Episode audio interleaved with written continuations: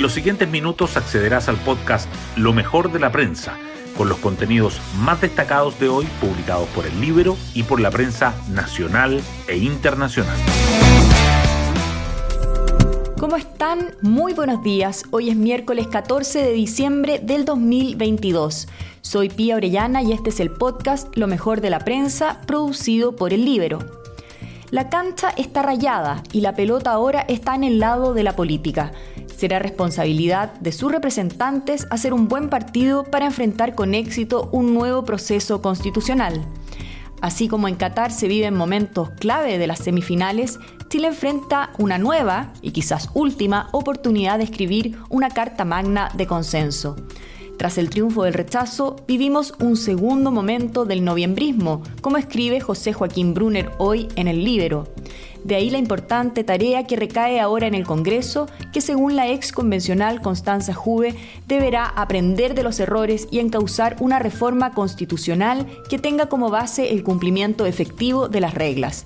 De fallar ahora, ni a la FIFA se podrá ir a reclamar. Las portadas del día. El acuerdo para habilitar un nuevo proceso constituyente sigue acaparando los titulares principales.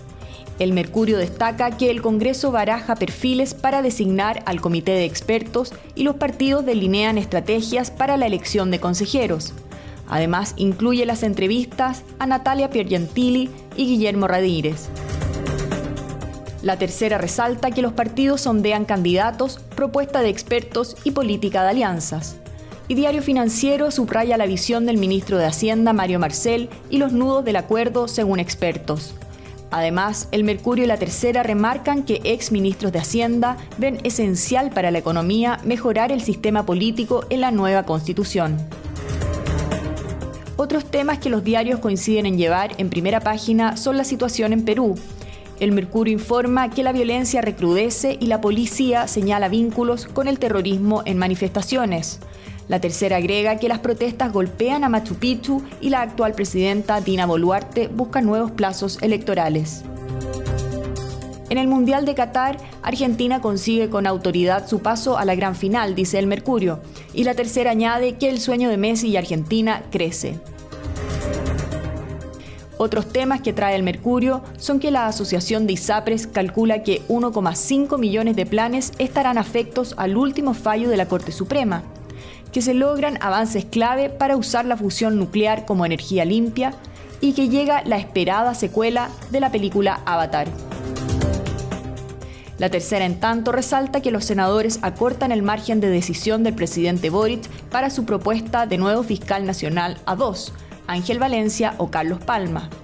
También informa de los pasos de Sebastián Dávalos en España en medio de la pugna judicial por su casa en La Reina y de las enfermedades asociadas al calor, stroke, síncope y rash. Diario Financiero, por su parte, titula que Acciona advierte que sin líneas de transmisión se hace difícil el desarrollo de energías renovables y subraya que los empresarios mueven sus fichas de cara al segundo tiempo de la reforma tributaria en el Senado. Y el Libero da cuenta de la intervención del INDH para que el hijo de Héctor Yaitul, Pelentaro Yaitul, pueda cumplir prisión en Temuco. Hoy destacamos de la prensa.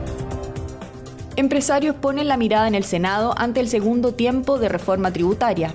Las ramas de la CPC han activado contactos con parlamentarios y Hacienda también está conversando con asesores técnicos del sector. Los privados plantean dos líneas rojas, modificar el gravamen a la riqueza y la tasa de 2,5% para impuestos diferidos. CERNAC demanda a la Polar por venta de ropa falsificada y la empresa se defiende.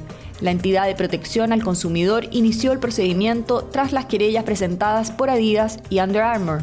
La empresa criticó que se inicie este tipo de acciones frente a hechos que se encuentran en plena investigación. Avatar, El Camino del Agua, la ambiciosa y extensa secuela de la película más taquillera de la historia, tendrá funciones de preestreno hoy y llegará a los cines mañana. Parte importante de la crítica ha elogiado el film de James Cameron, que fue nominado a los Globos de Oro.